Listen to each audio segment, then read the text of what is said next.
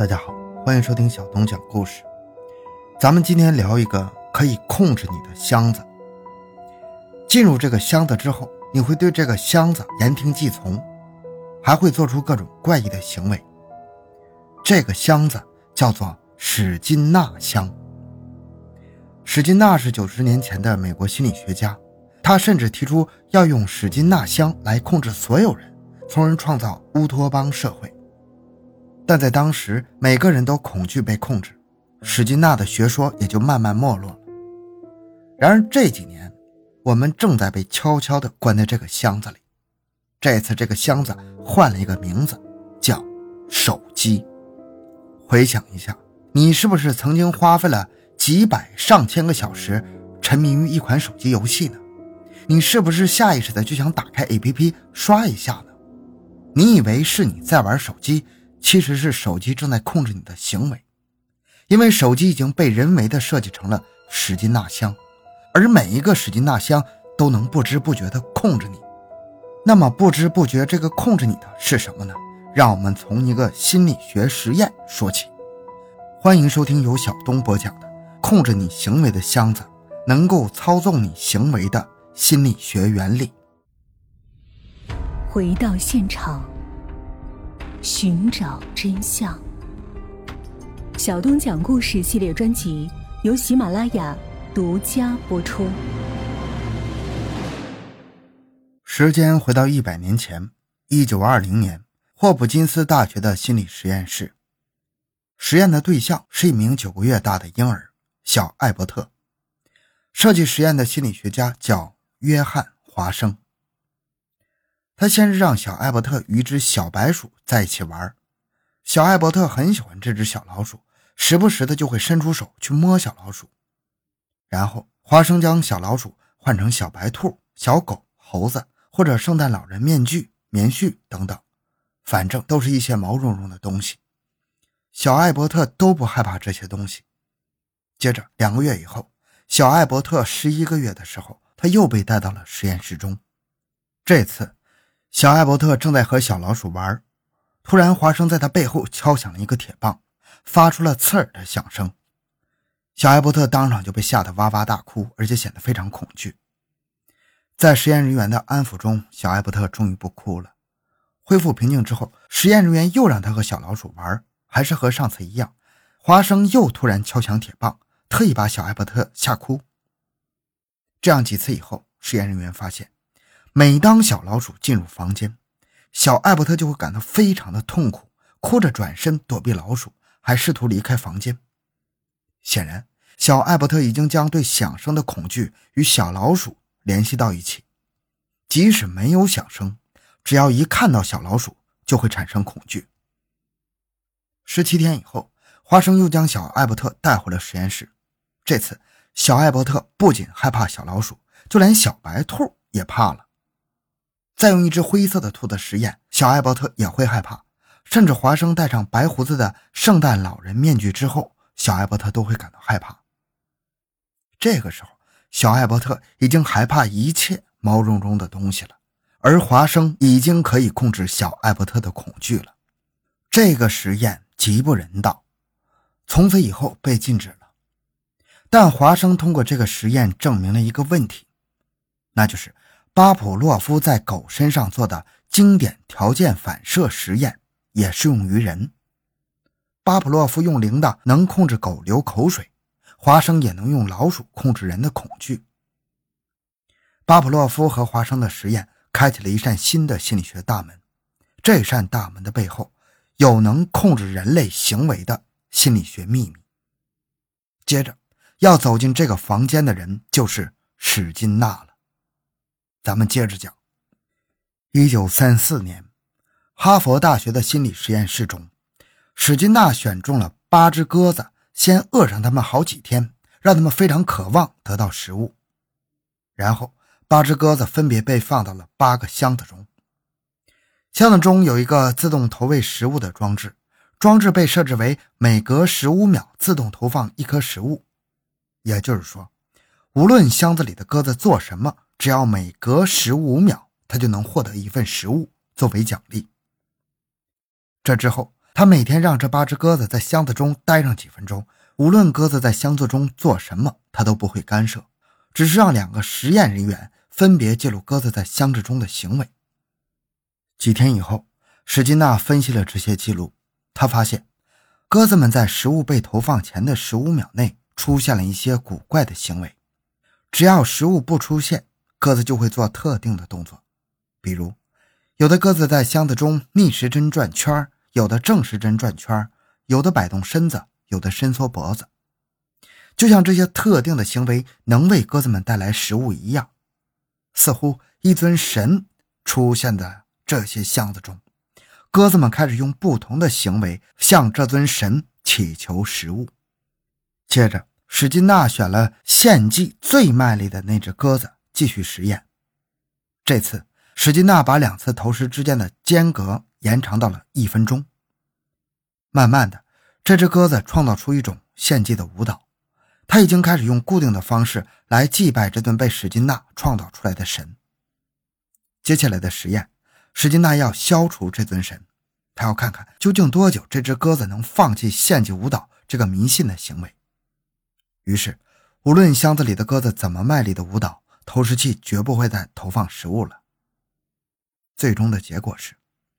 这只鸽子重复超过了一万遍，才最终放弃了舞蹈，放弃他对箱子中神的信仰。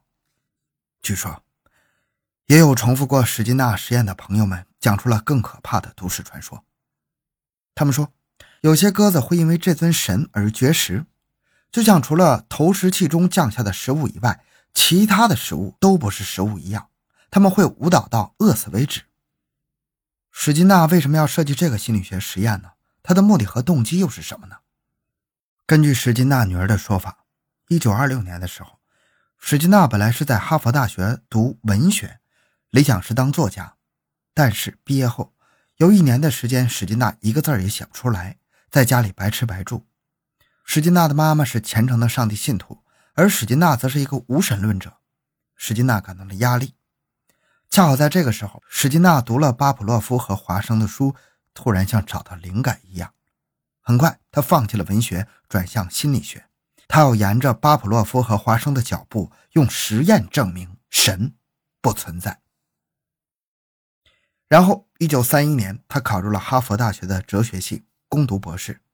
这期间，他发明了史金纳箱，做了上面那个著名的鸽子实验。然后，他不断的改进史金纳箱。进行了更多的实验，通过这些实验，他让巴甫洛夫和华生的经典条件反射更上一层楼，发展出操作性条件反射。什么是操作性条件反射呢？简单的说，就是史金纳认为，人类的所有行为都不是来自于自由意识或者某个凌驾于我们之上的神，而是来源于家庭、学校和社会等等层面的。不断强化。你为什么有道德？你为什么遵纪守法？你为什么具有人的行为？这些都不过是在你在人类社会中不断强化而得到的条件反射。就像小艾伯特恐惧毛绒玩具一样，人类的一切行为都是能够控制的。另一个层面，人类以为神是在控制着一切，约束着我们的道德，让我们做出人的行为。但事实上，就连对神的崇拜。也是一种操作性的条件反射而已。可想而知啊，这个理论对宗教和神带来的挑战，一点也不亚于达尔文的进化论呢。更可怕的是，进化论难以应用，而史金纳的理论可以被应用到我们每个人身上。关于这些应用，还能发展成什么样呢？史金纳通过操作性条件反射的原理。让鸽子学会了认单词，让它转圈它就转圈让它着地面它就着地面。他们还让鸽子们学会了打乒乓球。在一九四四年的时候，军方还邀请他进行过一次秘密的军事实验。军方打算让他训练出战鸽，让这些战鸽用啄的动作来控制火箭的飞行。后来，史金纳又把实验对象从鸽子换成了更容易饲养的老鼠，他的史金纳箱也越来越高级。这些老鼠在史金纳箱中不仅能得到正面的奖励食物，还能得到惩罚电击。这样，史金纳也完整的绘制出了操作性条件反射的版图，也就是用史金纳箱控制你的所有原理和攻略。史金纳的学派被称为行为心理学，从1940年开始，几十年间红极一时。当时史金纳说了两句话。第一句话。自由只是幻想，你以为你有，但其实没有。第二，只要改变人造环境，就能改变人类的行为，进而改善社会问题。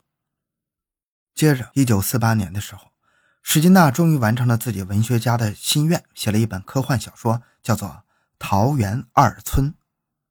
小说中描述了一个理想的社会，科学家们用操作性条件反射的原理控制每一个人。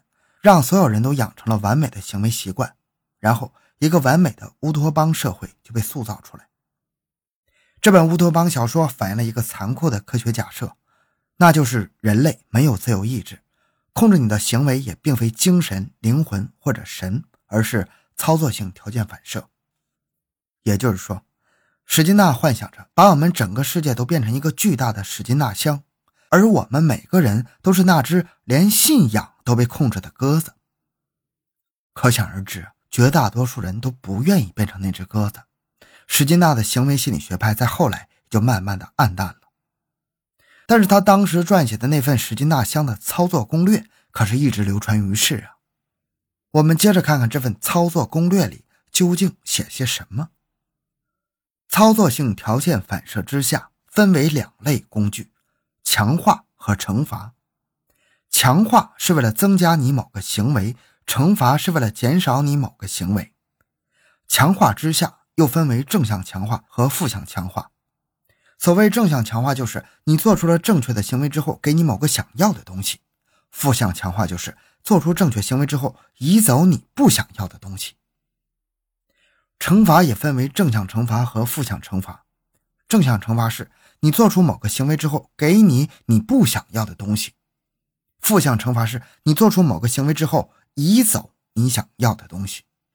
就是这么简单的四个工具，就能轻易的控制你，甚至为你创造神，是不是有点不可思议呀？想想咱们在学校中那种被支配的恐惧吧：奖状、分数、排名、罚站、写检查、请家长等等等等。这些好像都是一个史金纳的箱子呀。但是史金纳也说过，实验证明，被惩罚消除的行为是不牢固的，只要惩罚一解除，行为就会再次出现。被强化奖励所塑造的行为才是持久的，就像那只跳舞一万次的鸽子一样。所以，史金纳在一九四零年代向加州政府提议，政府立法禁止了对学校的学生的体罚。后来，这个做法也被各国的教育部门所采纳。在一九九零年代初期，这股春风终于吹到了我国。在教育局的规定下，小学的老师再也不能体罚了，不能打手板，不能踢屁股了。这也是这个心理学学派在实际应用中一个典型的例子。好，这个故事就讲到这里。小东的个人微信号六五七六二六六，感谢您的收听，咱们下期再见。